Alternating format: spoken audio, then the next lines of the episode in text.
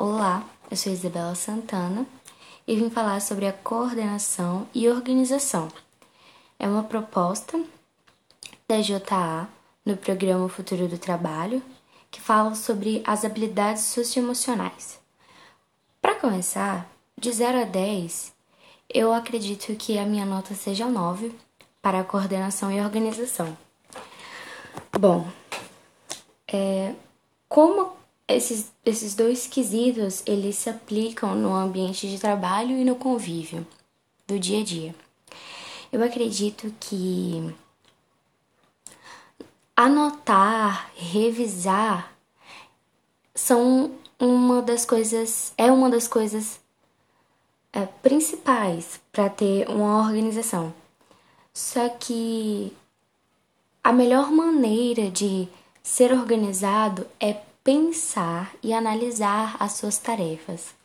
É colocá-las no papel ou em uma anotação e ver quais devem ser realizadas primeiro ou não. Porque às vezes, quando nós não planejamos uma sequência, as coisas acabam dando errado. É tipo como se é, um exemplo, como se eu primeiro passasse o pano na casa para depois varrer. Então, deve haver uma sequência, deve haver uma harmonia. No ambiente de trabalho, isso é muito importante também, porque existem os prazos e as metas que precisam ser cumpridas.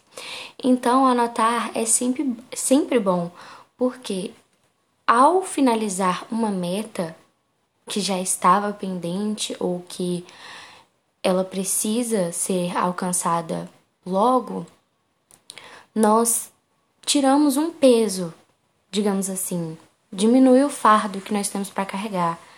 É ruim quando nós nos apropriamos de novos, afa novos afazeres sem que antes terminemos o que havíamos para ser feito. Então, uma dica que eu tenho para o ambiente de trabalho é você analisar o que precisa ser feito logo e estipular os prazos ou a assim vários momentos que você poderia fazer aquilo. Só que como metas possíveis, não pensar assim, ah, eu tenho 10 coisas para fazer, eu vou fazer uma hoje e nove amanhã. Metas, metas possíveis. E essas foram as minhas dicas.